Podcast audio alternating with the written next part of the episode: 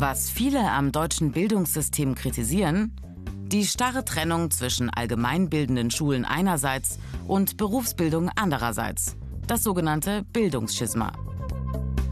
Der Ausdruck Schisma bedeutet Spaltung. Gemeint ist damit, allgemeinbildende Schulen versuchen eine breite Allgemeinbildung zu vermitteln.